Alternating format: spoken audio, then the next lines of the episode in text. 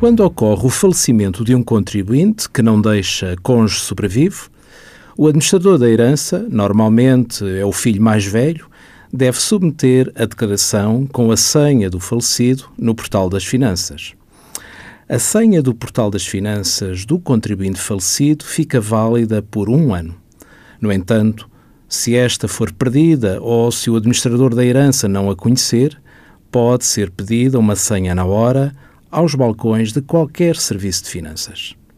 Envie as suas dúvidas para conselhofiscal.tsf.occ.pt.